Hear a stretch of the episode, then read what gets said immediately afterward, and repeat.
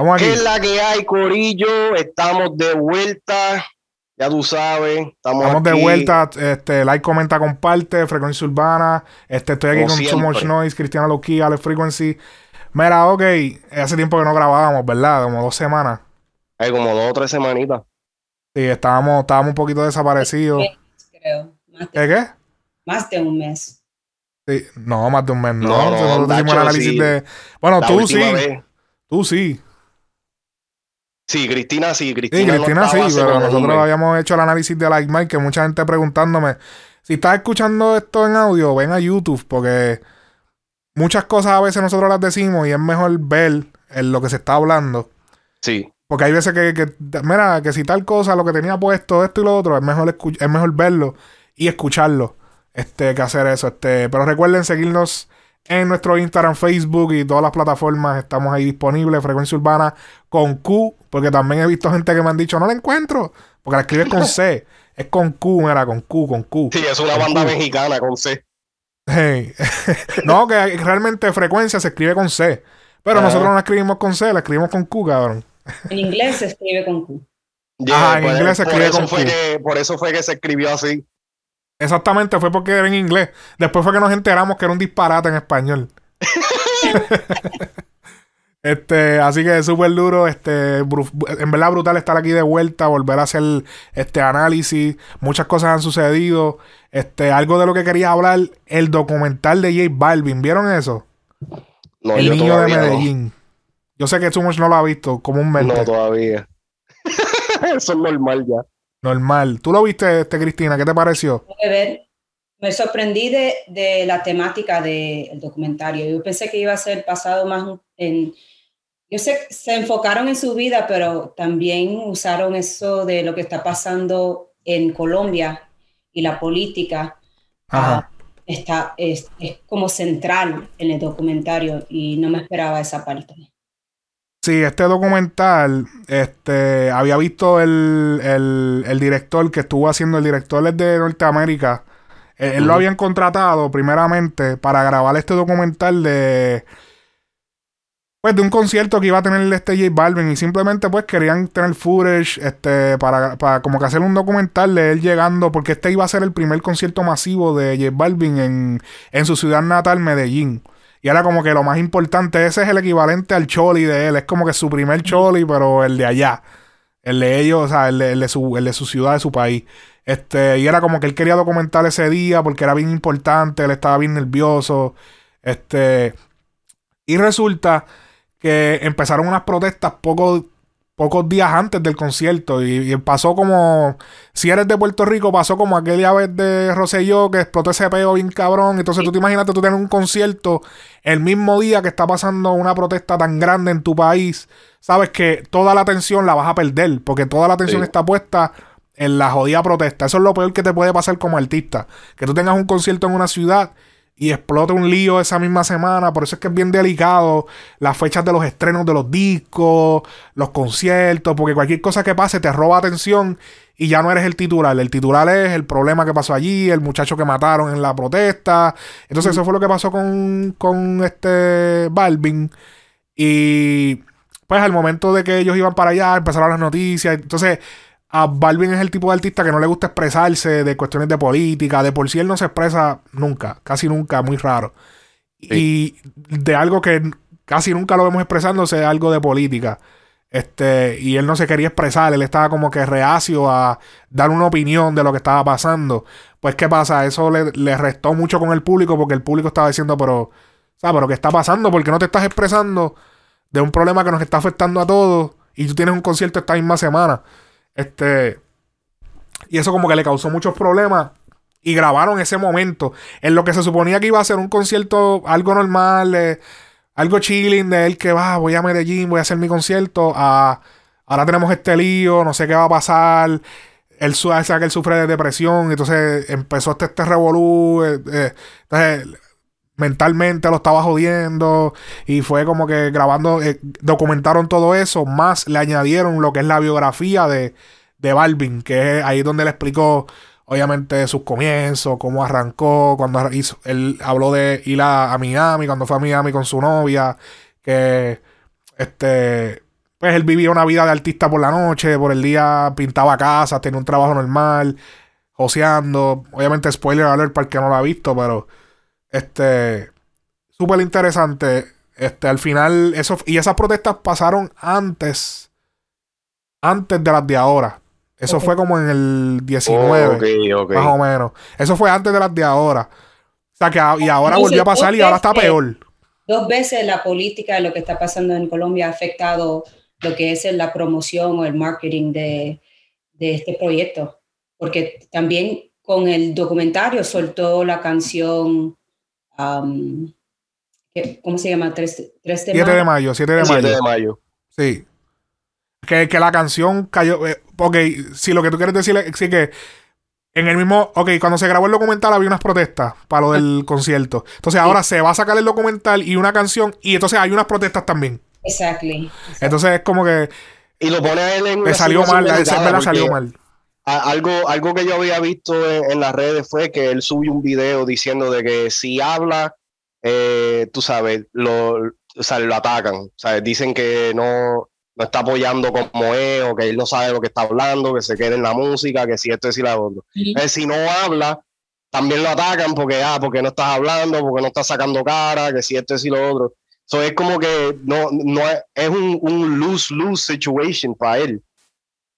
Y la verdad que yo estaba con él, yo, yo, yo lo entiendo porque yo soy de la misma forma que él es. A veces yo prefiero no comentar o dar una opinión y yo no entiendo completamente lo que está pasando, especialmente con algo que es político. Eh, lo que pasa es que es que no había, no había tanto detrás. Lo que había era que ellos querían subir los impuestos y el pueblo estaba molesto. Y eso, eso básicamente era, que no era nada muy complicado, era fácil de entender. Y yo lo que creo es que por lo menos por las cuestiones de los maltratos a la gente, era como que, y eso es lo que él hizo ahora, él lo hizo ahora con estas protestas. Como que él publicó eso, pero no sé, aparentemente la gente quiere que, él se me trepe en una, que él se trepe en una motora y, se vaya como, como, como Enrique Renuncia, este, como fue Bad Bunny, como fue Ricky Martin. Este. Pero, pero lo que a mí no me gusta personalmente, y que yo me he dado de cuenta que muchos artistas, actores, músicos, etcétera, ahora cuando algo está pasando, todo el mundo postea. Sí, sí, eh, eh, eh. matter, Oh, Colombia estamos contigo, pero realmente eso es real. Pero tú estás conmigo realmente, es como que tú estás realmente con ellos. Algo, por hacer por trend, porque es el trend. Claro, porque es, políticamente correcto. Ajá, exactly.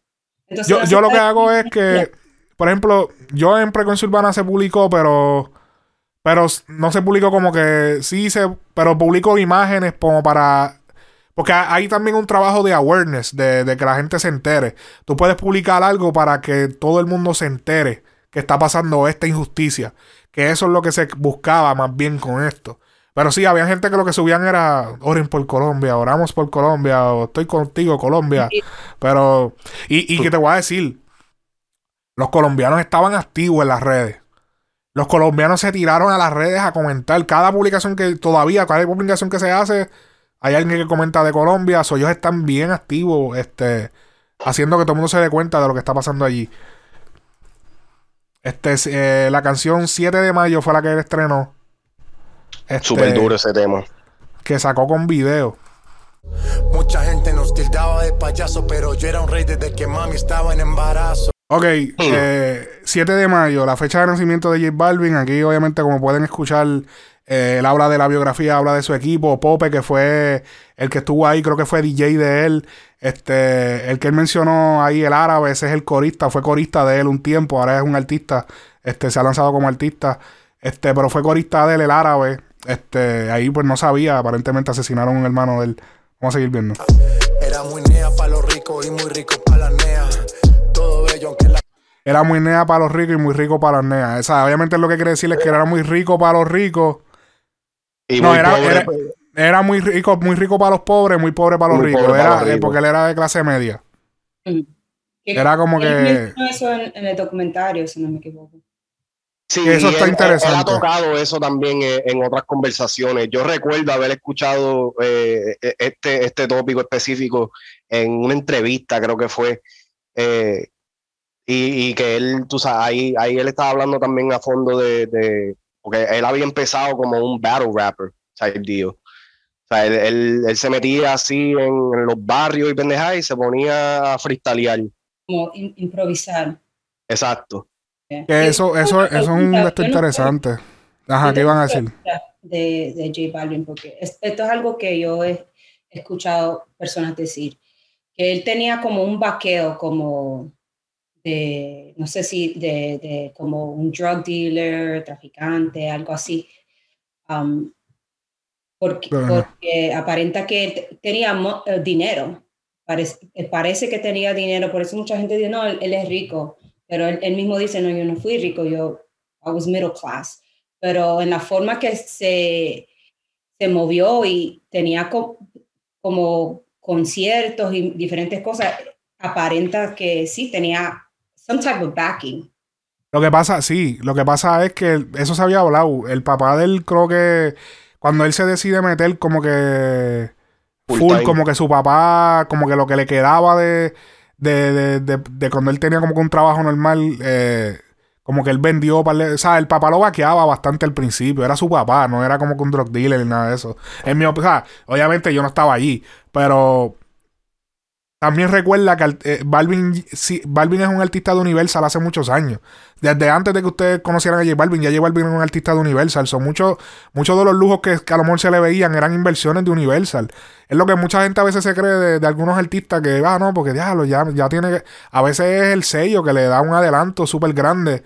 Y porque es que es así, los artistas se le trepa la película para vendértela. Una vez tú la compras, con el dinero que todos los fanáticos compran la música y compran esa película, entonces se, se reatribuye todo ese dinero, se, ¿cómo se dice? Se reimburse. Ellos Se re- recupera. todo, ese dinero, todo ese dinero se recupera vía la película que se vende. ¿Entiendes? y, y toda la, la- o sea, toda esa vuelta. Eso, eso es lo que pasa. Por eso es que también hay veces como que hay artistas que tú dices, pero tú no estás pegado y tú tienes todo.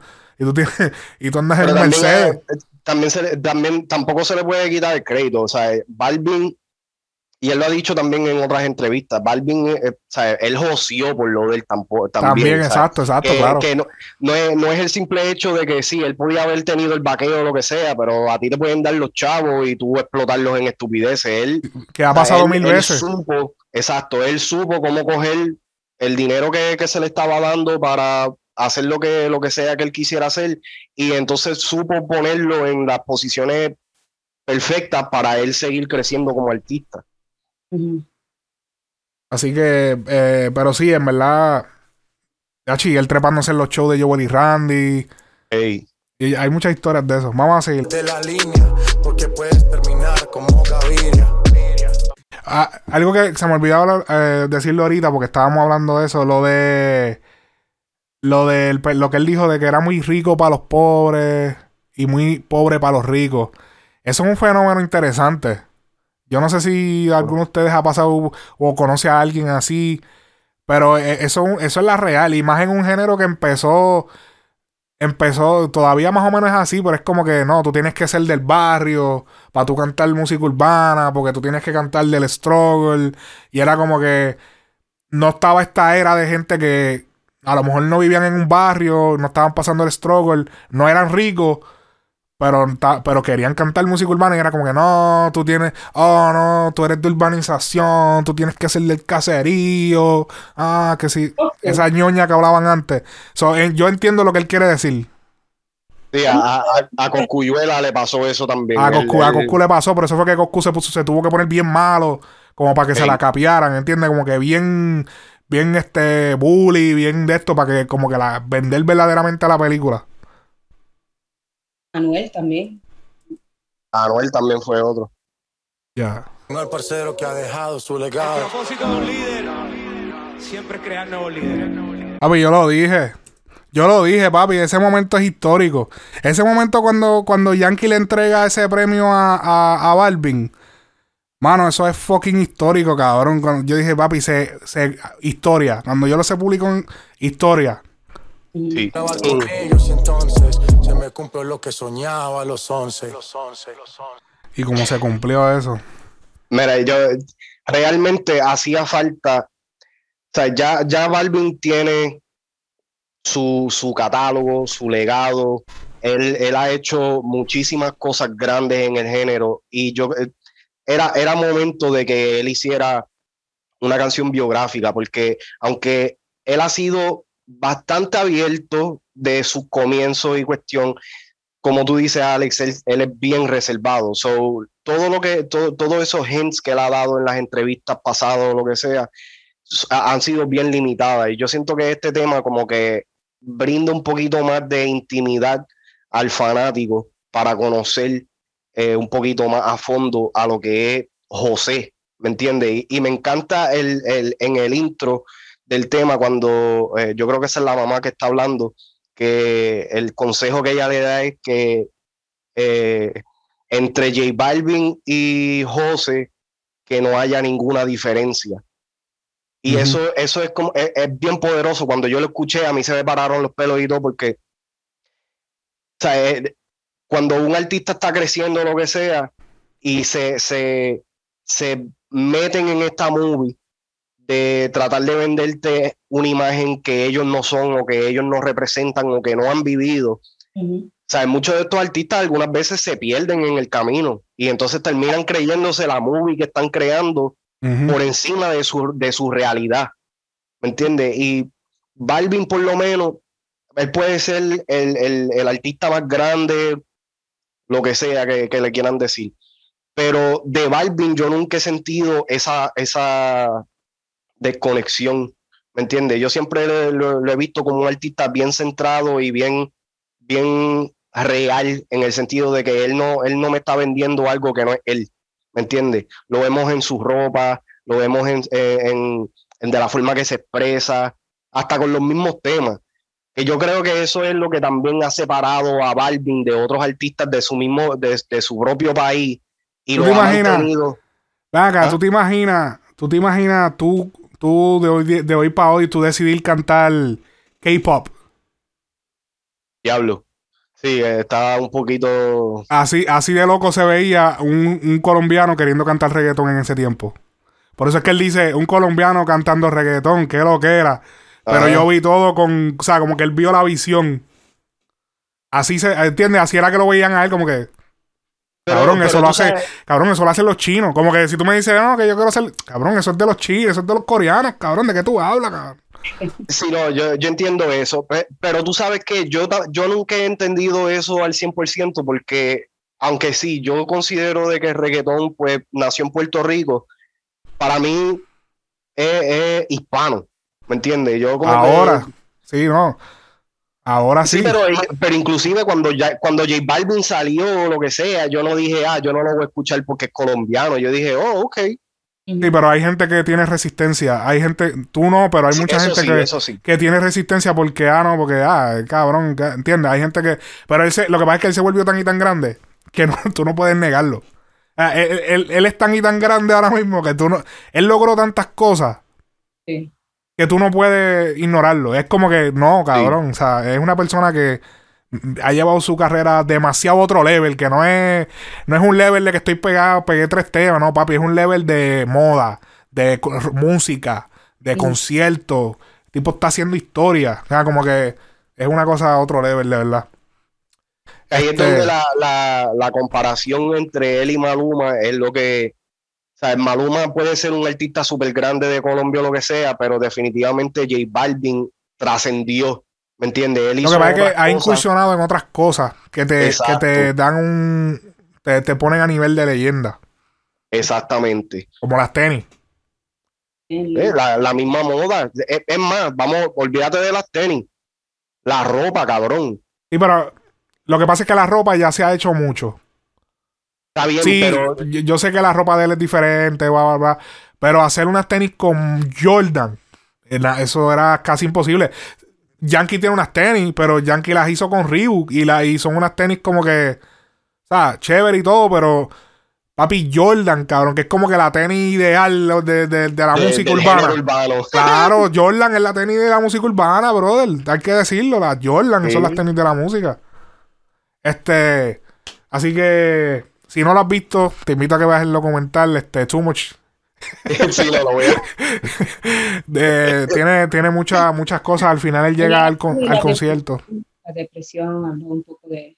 Ajá, habló de la depresión y toda esa vuelta. eh, este, Eso- es otra- interesante. Eso, eso es otra cosa que lo separa. ¿sabes? No, no todos los artistas de, de la música urbana son tan abiertos con sus defectos. ¿Me entiendes? Y no, y no me refiero a defectos de que o sea, el tipo está roto o lo que sea, sino defectos de cosas reales. Y entonces eso también hace una conexión que es, es un poco más llamativa. Ellos se han dado a- cuenta que los artistas se han dado cuenta que enseñar los defectos, lejos de afectarte, más bien te ayuda muchas veces porque la gente se identifica. Exactamente. Exactamente. Eso, eso to- créeme que toda la.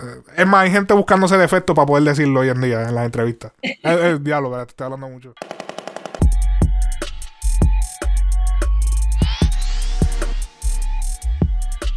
Frecuencia